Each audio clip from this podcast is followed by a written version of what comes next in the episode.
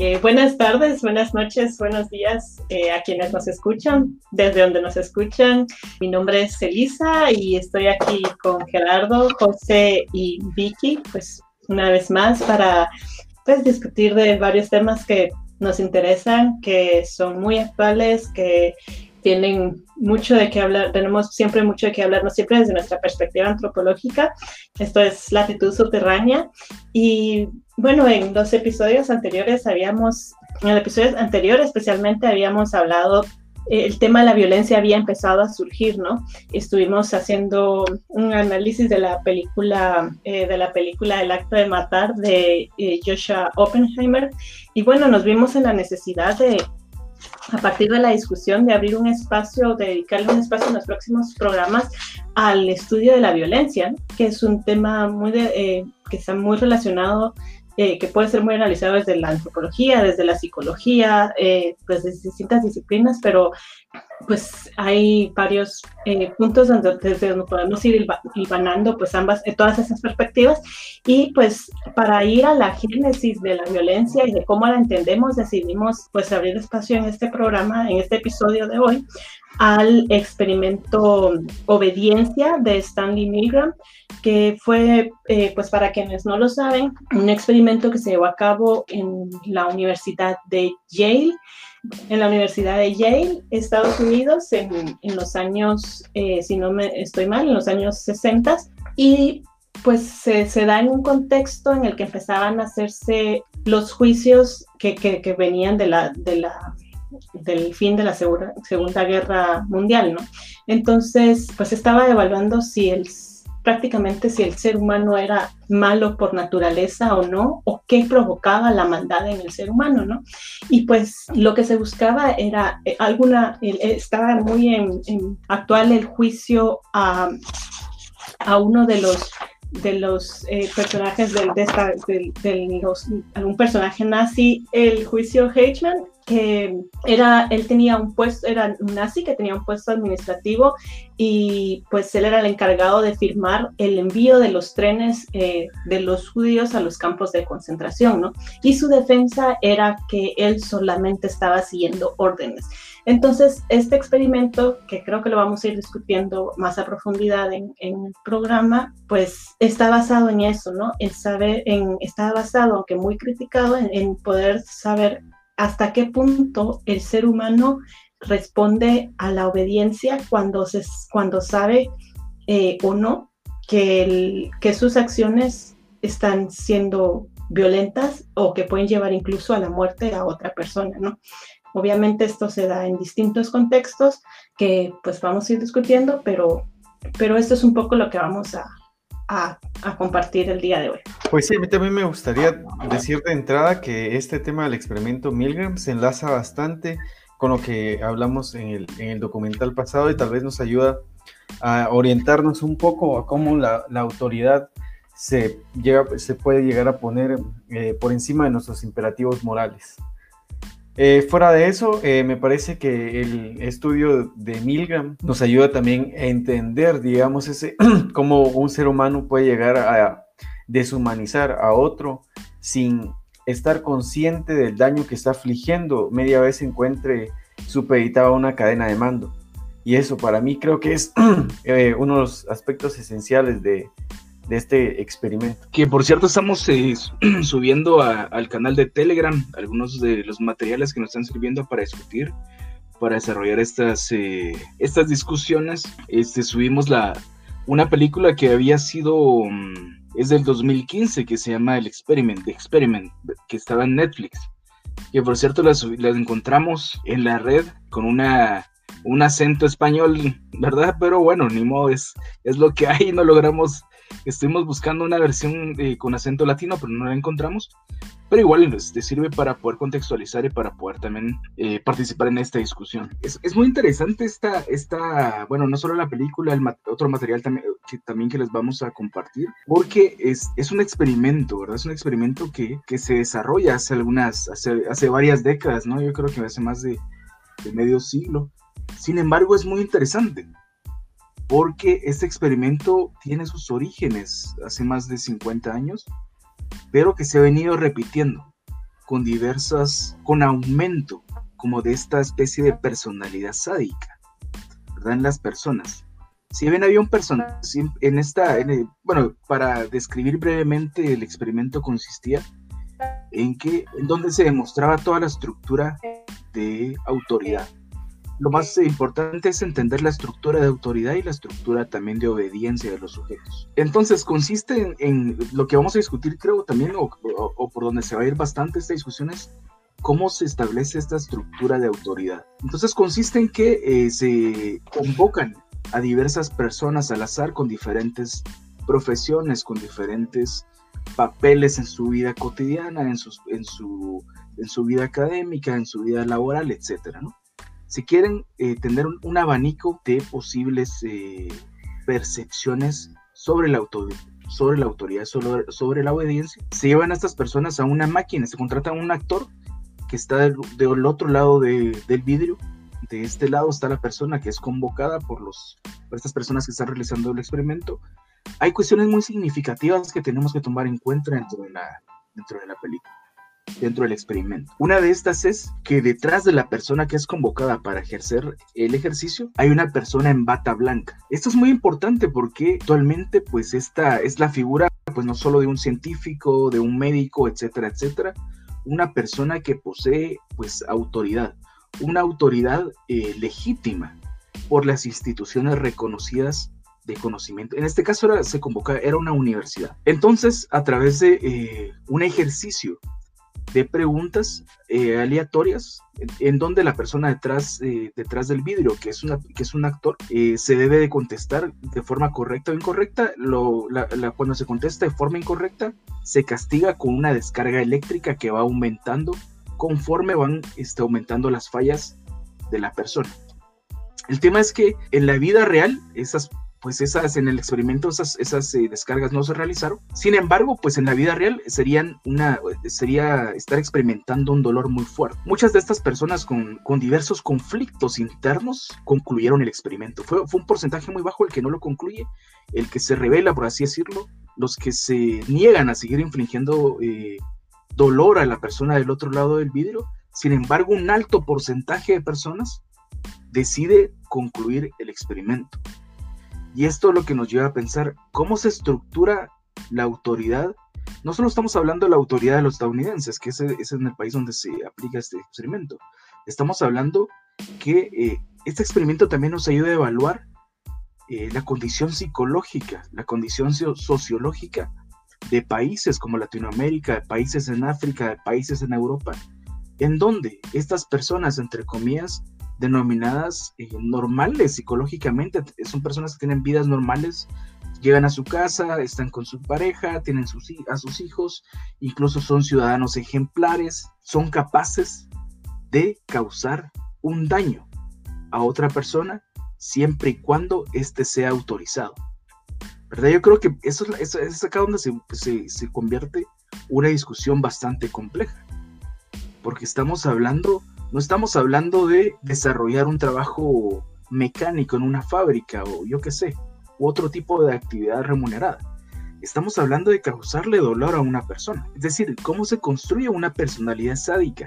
Y aquí creo que hay un elemento, una vertiente interesante, que es esa personalidad esa, ese elemento de la personalidad sádica no puede existir sin el aval, ni el consentimiento del, grupo, no solo de la autoridad, sino que el grupo que lo está avalando. Y esto sucede en algunos casos que quiero exponer más adelante. Yo quería recalcar, digamos, que el estudio ha sido bastante criticado, sobre todo en las, últimas décadas, pero a mí me parece que eh, injustificadamente. Y ante la realidad de los hechos, esas críticas quedan bastante como letra muerta. Una, una de las críticas que, que, le hacen, que sí me parece un poco pertinente, es que para que un ciudadano común y corriente pueda infligirle dolor casi mortal a otro, a otro ciudadano, no se necesita solo la autoridad, según una de las críticas, sino que también supeditarse a un contrato. Recordemos que los participantes en el experimento Milgram habían sido contratados por un monto económico que según algunos era de alguna forma lo que hacía que infligieran dolor, ya que estaban bajo un contrato. Si bien esas críticas eh, tienen un poco de razón, hay otras que dicen que totalmente eh, las muestras estuvieron eh, mal elegidas y las unidades de análisis igual, pero estas otras quedan como letra muerta y me parece, por ejemplo, que podemos tomar los casos de, de torturas que ha cometido el ejército de Estados Unidos en Guantánamo y en Abu Ghraib, que son dos prisiones que tienen bajo bajo control y en la cual se ha llevado a infringir torturas a los prisioneros de guerra considerados terroristas. Y lo menciono precisamente para marcar la relevancia que tiene todavía el estudio hoy en día.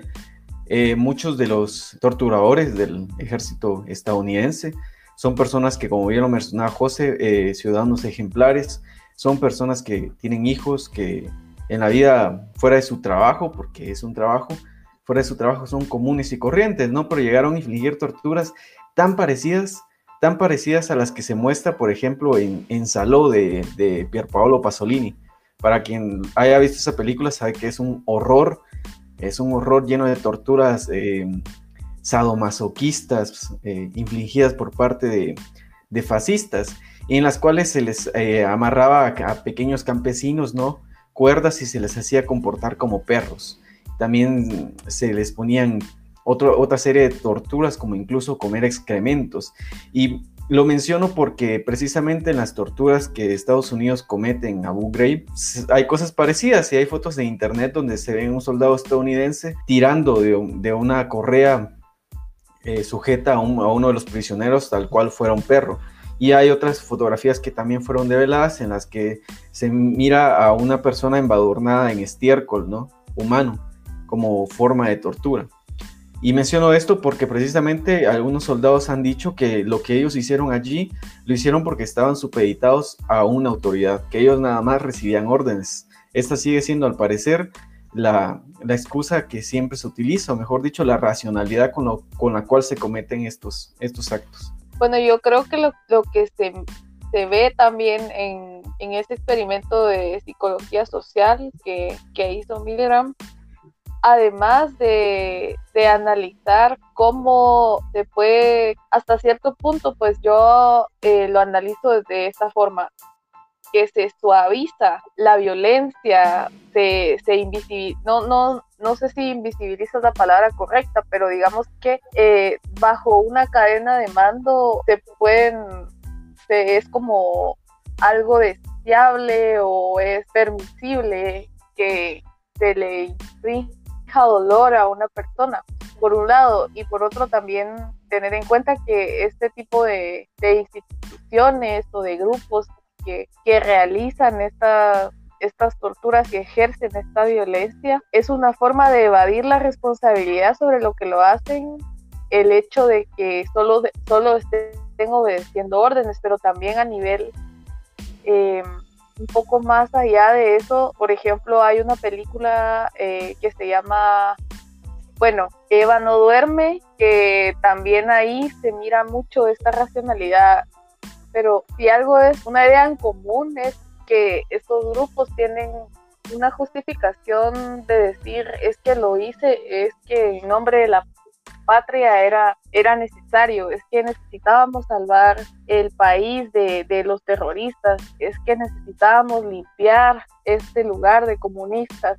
Em, digamos, ese discurso también, yo creo que la ideología que tienen estos grupos, eh, tienen esta, que también, pues digamos, los grupos contrarios hasta cierto punto, pues también llegan a tener estas, este tipo de justificación ideológica que deshumaniza a las personas por el hecho de donde sea eh, el grupo donde están o la ideología que estos tienen también. Yo quería comentar algo siguiendo un poco lo que, lo que había dicho eh, Gerardo respecto a las críticas y a la relevancia de, del experimento, ¿no? Y es que, eh, pues creo que las críticas válidas hacia ese experimento iban más en cuanto a primero que estuvo basado en la mentira, ¿no? A los, a los participantes no se les dijo exactamente a qué iba. eh, sino más bien el experimento, ellos pensaban que era un experimento sobre la memorización y cuánto un estudiante podía memorizar si estaba bajo castigo o no, ¿verdad? Esa era la justificación original. Y luego, eh, respecto a la situación de estrés en la que los participantes fueron puestos, si tienen la oportunidad de ver el documental original que surgió de este experimento, que, pues, que se llama Obediencia, es de verdad crea, a uno también le crea angustia ver la situación en la que el, el, maestro, digamos, que es el voluntario del experimento, es en la que es colocado, ¿no? Es una situación de estrés, eh, se le nota corporalmente, incluso el, cuerpo, los, los, cuerpos empiezan a tener como, eh, empiezan a mostrar vergüenza de sí mismos, ¿no? Al principio están sentados normalmente y luego empiezan a taparse los rostros, eh, las risas nerviosas, se tapan la boca, o sea, hay un nerviosismo, hay un estrés al que fueron provocados eh, para hacer el experimento, ¿verdad? Que, que me parece que son críticas interesantes. Y en cuanto a la relevancia, pues creo que lo más relevante del experimento es que más allá del sadismo que mostraron los, eh, los, los participantes, pues que en realidad lo que consideraba el experimento, lo que nos mostraba era cómo el contexto hacía eh, que, el, que el participante se volviera sádico, ¿no? Entonces, y, digamos, eh, hay que decir que el, experimento también se llevó a cabo en distintas localidades, eh, se llevó a cabo de distintas, en distintas modalidades también, ¿verdad? En, unas, pues, así como se ve en el documental, el, el, el voluntario no tenía contacto con el participante de ningún, o sea, no tenía contacto visual, sino más que los gritos que escuchaba a través de la pared. Eh, pero en otras modalidades, por ejemplo, le colocan a la par del, de la persona a, la que se le están dando los, los electroshocks. Eh, en, otras, en otra modalidad, el, el, estudiante o el supuesto estudiante, que también es eh, pues experimentador, ¿verdad? tiene la opción de poner la mano o no en la máquina que da los shocks, ¿verdad? Y entonces el, el voluntario tiene que obligar al estudiante a que reciba los electroshocks, ¿verdad? Tiene que tener un contacto directo. Y obviamente mientras más contacto, eh, menos la gente más se resistió, ¿verdad? O sea, en, el, en la modalidad, en la, en la, más importante que muestra el, experimento, que es cuando ellos únicamente escuchan los gritos, la, la posibilidad, o más bien la actitud de seguir con el experimento eh, fue muchísimo mayor, como dijo José, fue casi un 60% de la, de la gente que lo culminó, fue más del 50%, a la, a la gente que logró culminar, que, pues que culminó o que llegó al, más bien nadie lo culminó cuando cuando ellos tenían que obligar al estudiante a colocar la mano en la máquina, en la máquina del voltaje, ¿no? Entonces, lo que mostró en muchas, de, muchas formas, ¿verdad? Porque este solo es un ejemplo. La otra forma es su relación con la autoridad. Eh, la otra forma es lo que decía Vicky, por ejemplo, la responsabilidad, eh, la la dilución de la desilusión de la responsabilidad, ¿no? Y de cómo la responsabilidad se propagaba. O sea, mostró muchas condiciones reales en las que un sujeto es puesto o colocado a la hora eh, de estar bajo una autoridad para ejercer violencia, ¿no? Y esa creo que era la, es la clave del experimento, ¿no? Las, cómo reflejó esas, la realidad esas condiciones, ¿verdad? A mí, a mí me parece interesante esa variable, la variable que mencionaba hace un momento, que es la de que muchos ya no siguieron aplicando los voltajes cuando tenían enfrente, digamos, a quien, a quien iban a infligir dolor, es decir, los, el, porcentaje, el porcentaje de personas que llegó al máximo voltaje bajó cuando tenían enfrente a quien estaban infligiendo dolor. Pero en los casos, digamos, de Estados Unidos o de otros eh, casos de torturas, sí, sí que se transgreden esas normas, ¿no? Porque tienen a a las personas enfrente y aún así siguen eh, torturándolas porque están supeditados a una orden. Yo creo que algo que es clave ahí para entender también, que, que también lo hicieron en, en el que lo muestra el experimento, ese, y que de alguna forma Vicky lo, lo mencionó también, ese el vínculo entre el, entre el, pues, el maestro o el torturador y el, estudiante que es la víctima, ¿no? Eh, porque pues en, los casos de tortura, eh, incluso digamos en algunos textos menciona, por ejemplo, eh, las, las condenas a muerte, por ejemplo, muchas veces son con rostros tapados, muchas, o la víctima está tan deshumanizada, es tan deshumanizada, por ejemplo en el nazismo dejaban de tener todas cualquier forma de, identidad era completamente arrebatada, ¿no? Para poder crear la mayor cantidad de distancia entre el torturador y, el, y la víctima, ¿no? Entonces, creo que también eso lo, muestra mucho el, documental, como esa despersonalización del ser humano, de una persona que hace tan posible alejarte de muchas formas, o sea, de, alejar, de poder dejar de sentir empatía del otro, eh, que, que, les es posible incluso ejecutarles, ¿no?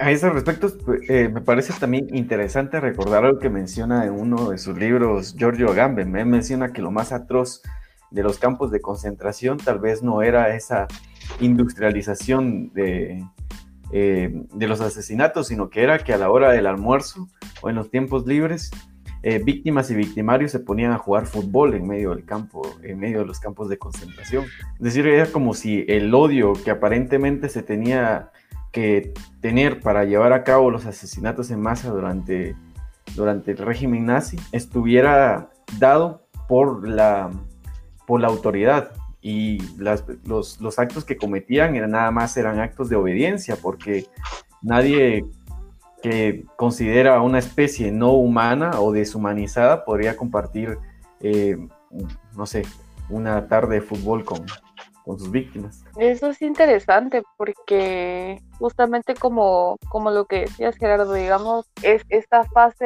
del, exterminio que representa el campo de concentración. No recuerdo dónde fue que vi esto, dónde fue que eh, me acerqué a esta reflexión, pero también eh, esta esta variable que menciona Lisa tiene mucho que ver, es decir, si la persona que ejerce el dolor, la tortura, la violencia no está viendo y no está oyendo ni, ni está cerca de la persona que lo está sufriendo, pues está más, digamos, es como más sencillo, más fácil ejecutar una, una tarea y se va de, se va de esta parte, ¿no? Como, como quien daba la, quien encendía eh, o las personas que hacían el mantenimiento de los de, las llamadas duchas, ¿no? En los campos de concentración, y que el hecho de que no estaban viendo lo que causaba ahí adentro, pero aún así eran capaces de, de ejercer la orden. Pues no sé, a mí me deja como bastante, con bastantes preguntas, también las intervenciones que ustedes están poniendo acá, ¿verdad? Y hay algunas cuestiones que me gustaría tal vez como remarcar para amplificar un poco las ideas que están poniendo en la mesa. La primera sí, bueno, el tema de la industrialización,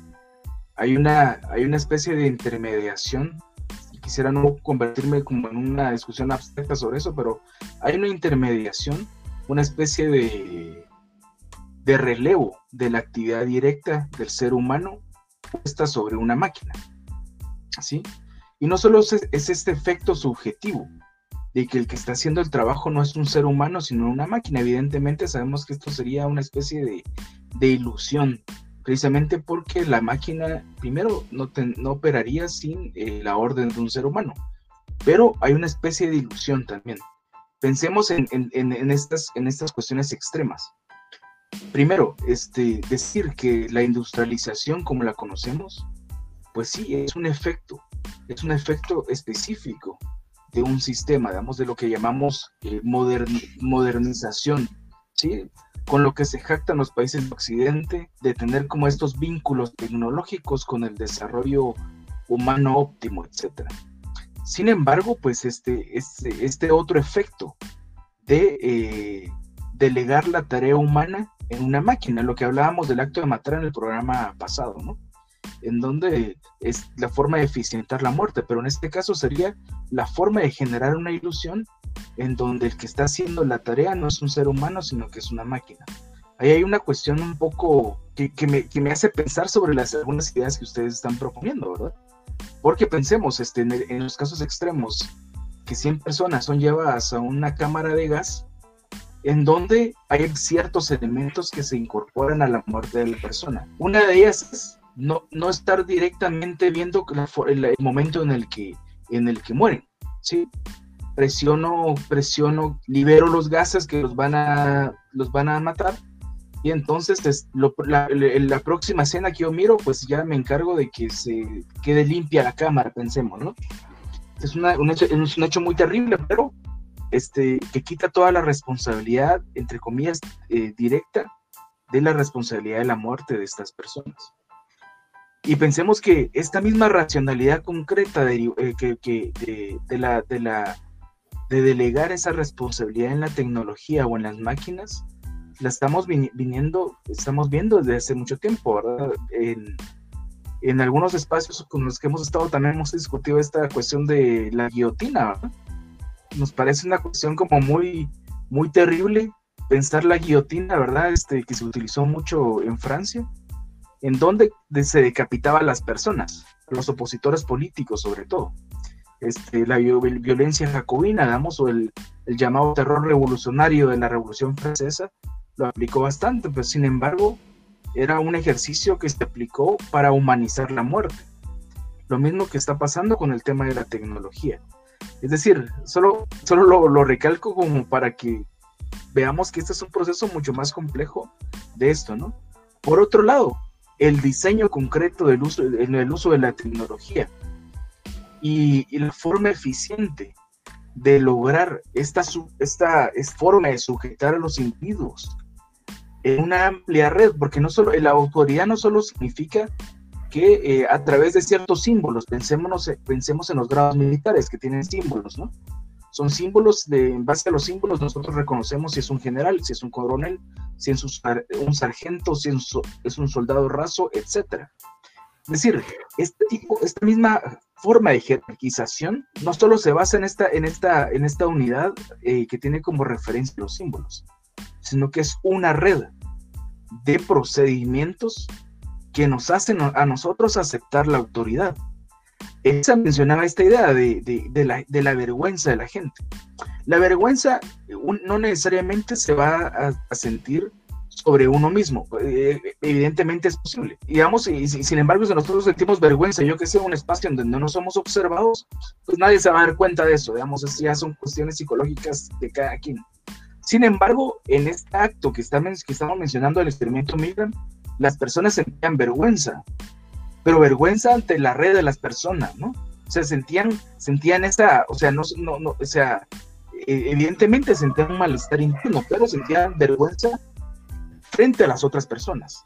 Yo no sé, frente a no cumplir con las expectativas de la autoridad, frente a este, no violar un contrato concreto, frente a otro tipo de elementos a la persona a la cual se le está infringiendo dolor pero que no podemos parar porque hay una, eh, una serie de cuestiones que nos obligan a hacerlo. Es decir, una red de procedimientos que están ligados a la forma en que se construye la autoridad, ¿verdad? En la que la tecnología, en estos casos que ustedes están hablando, tiene un papel muy importante, porque le quita la responsabilidad al individuo que tiene que hacer el trabajo sucio. Sin embargo, hay muchos casos más que debemos analizar que no pasan por esa por esa misma situación. Fíjense que yo leía un análisis que hacía Sigmund Bauman sobre el, experimento precisamente y eh, bueno, lo, voy a compartir para que lo, podamos subir. Eh, la verdad es que lo leí así muy en general, no, no lo pude leer a detalle, pero él mencionaba varias cosas de las que está mencionando precisamente José, ¿no? Y eh, digamos respecto a la, a la vergüenza, por ejemplo, del individuo él hablaba sobre la forma en la que la secuencia fue eh, diseñada, ¿no? La secuencia de los voltajes, ¿no? Porque el primer voltaje que dan en la primera descarga es de 45 volts. Luego va aumentando de 15 en 15, ¿no? Y entonces cuando van llegando a los 90, 100, 105 voltajes, que la persona empieza a protestar, dice, bueno, pero es que solo son 15, o sea, eh, como que existe un proceso mental del, del, del que está participando en el, en el, experimento, decir, bueno, pero ahora solo son 15 más, ¿verdad? No es mucho. Si no me lo cuestioné antes, ¿por qué me lo voy a cuestionar ahora? Y como que es una forma de decir, bueno, mejor únicamente sigo, ¿no? De automatizar para decir, para descargar la, descargarse a él mismo de la culpa, ¿no? Luego también sobre la tecnología, me pareció es muy interesante que lo mencionaras, porque también él habla sobre eh, la, la moralización de la tecnología, ¿verdad? Y, por ejemplo, él, eh, pero eh, él a lo que dice, a lo que se enfoca es en cómo las acciones humanas fueron reducidas o son en, fueron en el caso del nazismo o en el caso, por ejemplo, de la guerra en Guatemala o el, del, eh, por ejemplo, de la dictadura en Argentina, cómo las acciones humanas fueron tecnificadas y en el experimento, por ejemplo, a decir, eh, continúe porque el experimento lo necesita, ¿no? Porque es, es parte de, esta técnica el experimento, ¿no?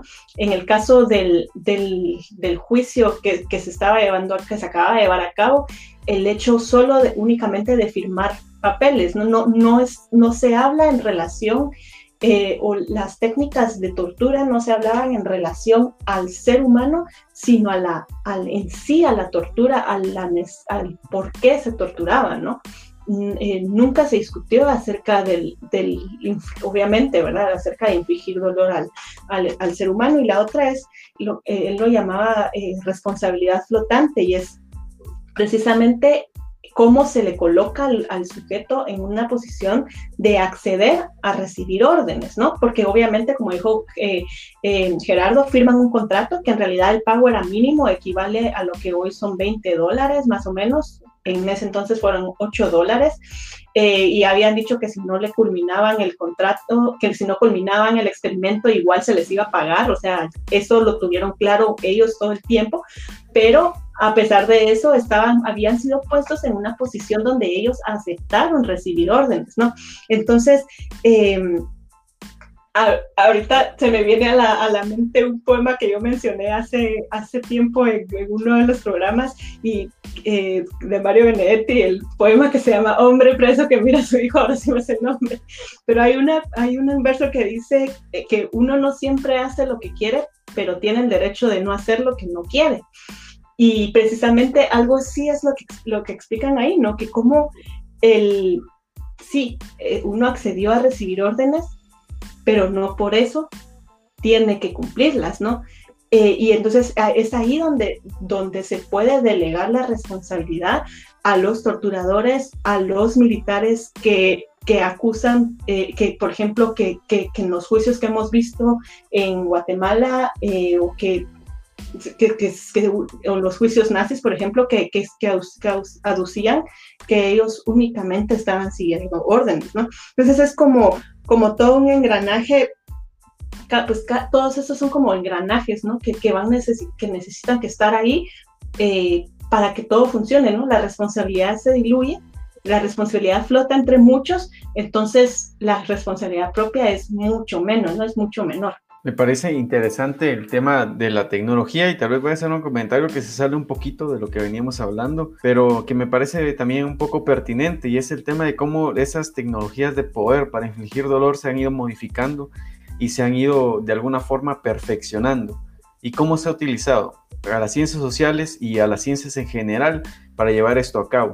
Hoy en día se sabe que las torturas, los, por ejemplo, los escuadrones de la muerte estadounidenses que operan con impunidad en Oriente Medio, igual que los de Inglaterra, eh, mencionan, tienen una frase y ellos dicen, si no hay sangre, no hay tortura. Entonces hay un montón de mecanismos en los cuales al parecer no se está infringiendo dolor, eh, al parecer no se está eh, llevando a un ex de, sufrimiento a una persona y por lo cual puede sostenerse por mayor tiempo. Y uno de esos está, por ejemplo, ponerle una toalla a una persona, ponerla de manera inclinada y verterle agua encima por unos 30 o 40 segundos, con lo cual la persona siente como si estuviera ahogando pero no es tanto como infringirle, por ejemplo, eh, toques eléctricos a una persona. Entonces eso, estas nuevas tecnologías para torturar han hecho que estos dispositivos sean más eficaces. O por ejemplo, se sabe muy bien que los prisioneros que tienen eh, como presuntos terroristas lo que hacen es el aislamiento. Los aíslan por completo, los, les vendan los ojos, les vendan todos los sentidos y al cabo de unos dos o tres días estos eh, prisioneros están perdidos, o sea, experimentan quizás mayores daños de los que se podrían haber experimentado con golpes físicos, reales, tangibles, y hace que los perpetradores no sientan este remordimiento que, por ejemplo, sentía eh, el protagonista del documental que comentábamos en la, en la edición pasada. Yo lo que iba a decir era que también eh, hay que resaltar que, como mencionaba Elisa, digamos, hay, hay perfiles. Todo este, digamos, eso es un tema muy profundo, pero todos los aspectos de la personalidad de una persona, de la formación de esta persona, que hace que sea propensa o no a recibir órdenes. Es decir, que digamos, y imaginemos, ¿no? Digamos que en el experimento pues hubieran eh, elegido personas con un perfil como rebelde o que se rebelan ante las reglas y normas, es muy probable que no hubieran continuado con la orden que se les estaba dando, ¿no? Digamos, eh, también existe esa, esa variable, siento que, que es interesante de, de, analizar, ¿no? Que incluso con lo que mencionaba ahorita eh, Gerardo, las personas que, que, se encuentran en procesos de formación que en el futuro, bueno, digamos, en, pues en este contexto no sé qué tanto, pero, pero hace unos 40 años, que se convirtieron en, torturadores, en perpetradores y eh, personas que ejercían violencia física, psicológica a, a, sus víctimas,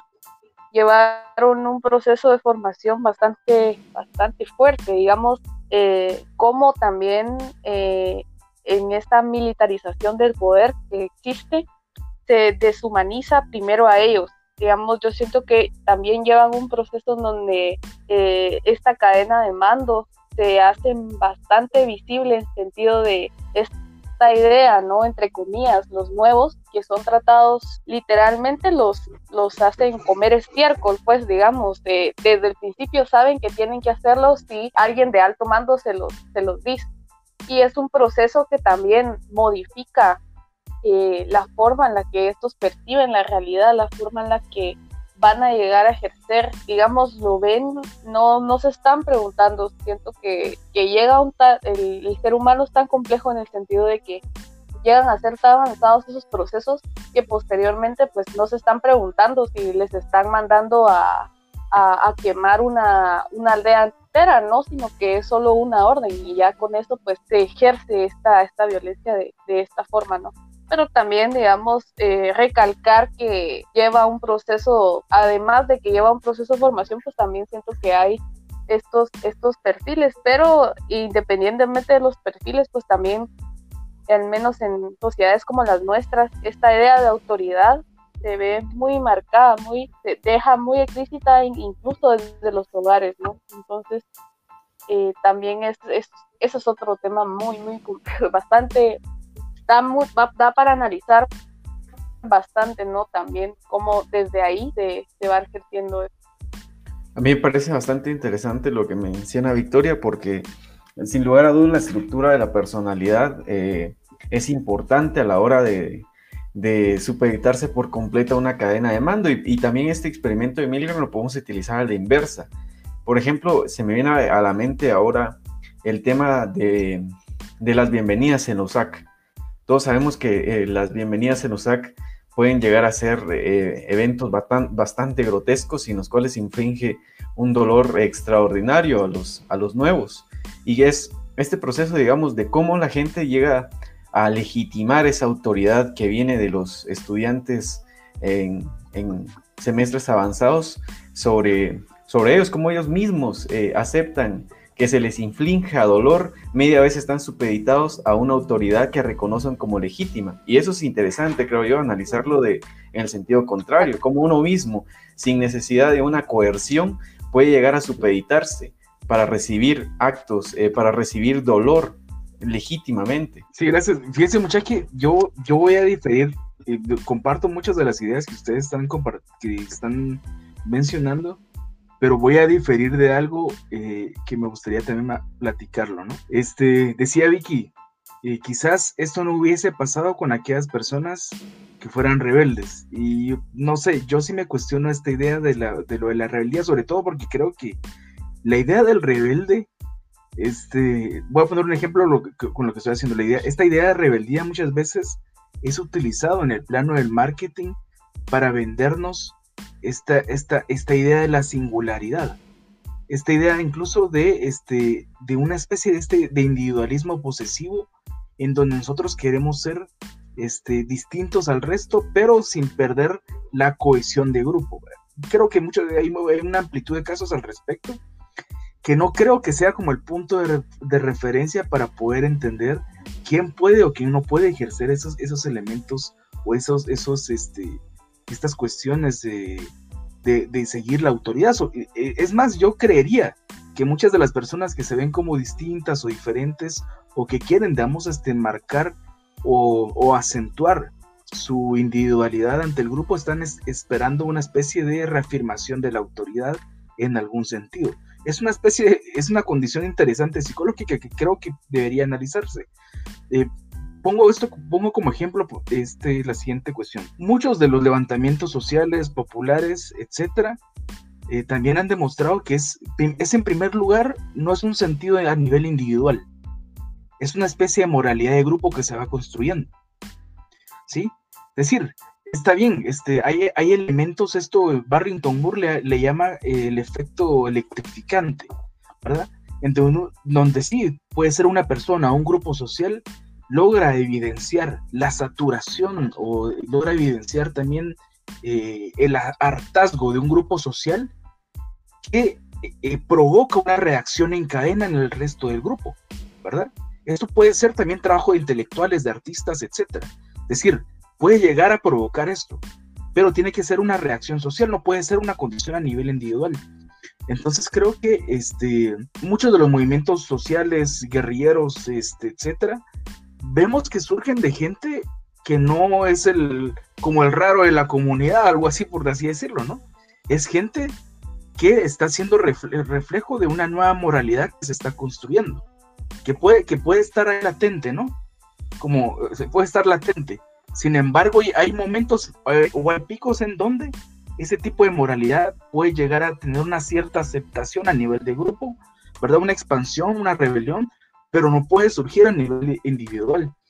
Pero, sin embargo, pues este, solo quería acentuar esto para discusión, por supuesto, ¿verdad? Que todo esto que estamos hablando acá está abierto a la discusión, pero creería que hay un efecto psicológico con las personas que intentan ser diferentes con ser reafirmados por la autoridad eh, que creo que es un elemento psicológico que debería revisarse.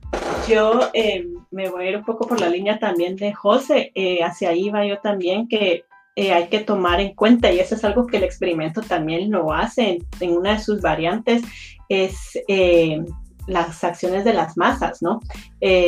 no, en una variante del experimento, el el, pues el voluntario está, es colocado con un grupo de actores, pues él solo frente a un grupo de actores y cuando eh, un actor decide eh, pues no seguir con el experimento a cierto punto y los demás actores le siguen, el 90% de los, eh, de los voluntarios pues deciden desobedecer al experimentador y no seguir con el experimento, ¿no?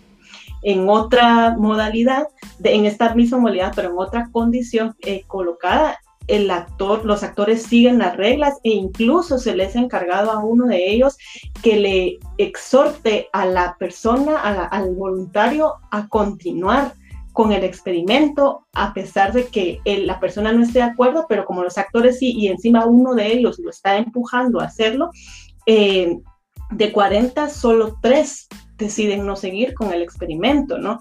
Entonces, creo que es, eh, no se puede, pues, desligar de, ninguna manera cómo eh, actúan las masas, cómo, cómo estas, esta situación de la violencia se da en un contexto de masas que, y sobre todo, eh, cómo se construye desde las masas el concepto de la autoridad, ¿no? Porque si esto lo logra hacer un extraño que era un experimentador que no conocían, con quien no tenían ningún vínculo de ninguna forma ideológica, que no existía ninguna conexión, ¿no? Si esto lo logra hacer un completo desconocido, por ejemplo, ¿qué iba a lograr un eh, líder autoritario, violento, eh, con, con que es respaldado, que es hasta cierto punto respetado, pero que sobre todo representa la autoridad, ¿no? Entonces, eh, por ejemplo, lo vemos en el nazismo, ¿no? Estamos hablando de gente que creía en los ideales nazis, en la, en los, en la autoridad, en la figura de autoridad de poder concentrada en Hitler, que seguían la acción pues, que seguían el, el, no el discurso, no solamente un discurso, sino una línea, de, una línea de acción del nazismo. Entonces, creo que eso es algo que también, eh, pues, demuestra el, el, experimento, ¿no? Que, que no podemos evaluar, eh, cuando evaluamos al sujeto en masa, lo tenemos que ver de forma distinta, ¿no? Yo quería, quería replicar, digamos, que eh, no era que, digamos, que la estructura, la personalidad podría llegar a, qué sé yo, a a, oponerse a cierta cadena de, mando. Evidentemente, a lo que quería llegar es que hay ciertas excepciones dentro de la estructura de la personalidad de cada persona que las hacen más factibles a, no seguir o a no seguir la cadena de mando. Es bien sabido, por ejemplo, que las personas que se suicidan, por ejemplo, tienen una estructura psíquica muy particular para llegar a suicidarse. Es decir, el suicidio no se comete eh, no lo comete cualquier eh, depresivo. Es decir, para que alguien se pueda suicidar necesita una estructura psíquica un tanto particular. Igualmente, las, las personas que aún a pesar de que tenían la presión social, aún de que tenían alguien que lo estuvieran eh, empujando para que siguiera elevando los voltajes, sí que tenía, digamos, cierta predisposición quizás a evadir, a evadir la norma. Yo creo que es, es, es, interesante esto que, esto que mencionaba José, porque es, hay que hacer esa, hay que hacer esa distinción para, para no caer un poco en el individualismo en sentido de decir eh, esta idea de la, de la persona, digamos, y sí que es una idea dicotómica de poner la persona obediente a la persona rebelde, que también sí concuerdo en esto que menciona José en sentido de que es, cre es también creado por, por, el, por el mismo sistema, ¿no? Que incluso pues se vende, ¿no? Eh, y, y, actualmente pues se puede ver bastante que estos eslogans y esto de revélate ante tal, tal cosa, sin que necesariamente llegue a, romper con la estructura de poder o eh, la estructura que, eh, que impera, ¿no? Pero sí que, bueno, más que todo lo que hacía era como pensar en voz alta también en que sería interesante pues conocer la perspectiva de, del otro 30% de personas que, que, decidieron romper esa cadena de mando y decidieron pues no continuar con el experimento. Yo creo que sí es interesante lo que mencionaba Elisa en el sentido de que al momento de analizar este tipo de, de fenómenos en masa, pues hay otro, otro, otro montón de cosas que, que debemos analizar. Por ejemplo, esto que mencionaba José de, la, de una reacción en cadena. Es decir, aunque exista esto de, de la autoridad, la obediencia y el, la orden que se da, pues cuando una persona decide abiertamente no continuar con algo o no hacerlo, pues esto también las demás personas llegan a tener una recepción bastante amplia acerca de lo que está sucediendo y es muy probable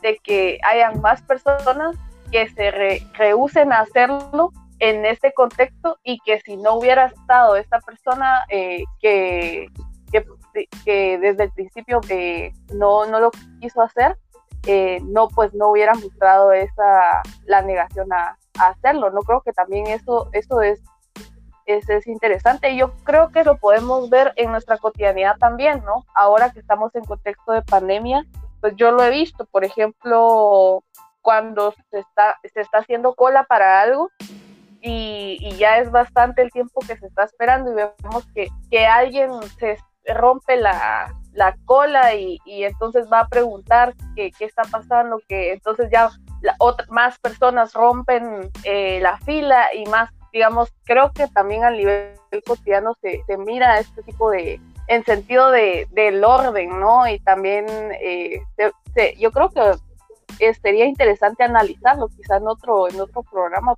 podríamos analizar esto también, este aspecto de la, de la autoridad, pero ya eh, al nivel un poco más antropológico, un poco más sociológico, en sentido como, como decía Elisa, digamos, si, si estas personas eh, fueron capaces de, presionar ese botón en, el nivel más alto de, de dolor hacia la otra persona, solo porque era un experimento y porque una persona le, una persona especializada de una universidad eh, académica reconocida le, le estaba ordenando hacerlo, pues llegó a ser capaz de hacerlo, pues ¿qué no pasaría si esta persona hubiera sido escogida, entre comillas, de forma democrática y con un carisma y pues hablar un poco más acerca de, de, esto, ¿no? Del, liderazgo y todos esos temas que me parece que también son muy interesantes. Muy bien, yo creo que esta discusión da para más. Eh, como siempre, eh, como siempre decimos, estas discusiones nunca las agotamos, siempre van a seguir, eh, siempre habrá más que decir, por eso los invitamos a que sigan acercándose a nosotros o poder acercar a los debates en redes sociales o que sigan leyendo sobre el tema y para que nos cuenten también, digamos, cuál es su opinión acerca de lo que nosotros tratamos y ir formando así una, una discusión grupal mucho más grande. El día de hoy tratamos, para resumirlo un poco, el tema de la, de la autoridad y la obediencia como mecanismo para llegar a perpetrar eh, ejecuciones masivas o otros actos un poco más cotidianos. Pues hasta aquí ha sido todo y nosotros nos despedimos, esperando volverlos volvernos a escuchar en una próxima ocasión y pues hasta luego.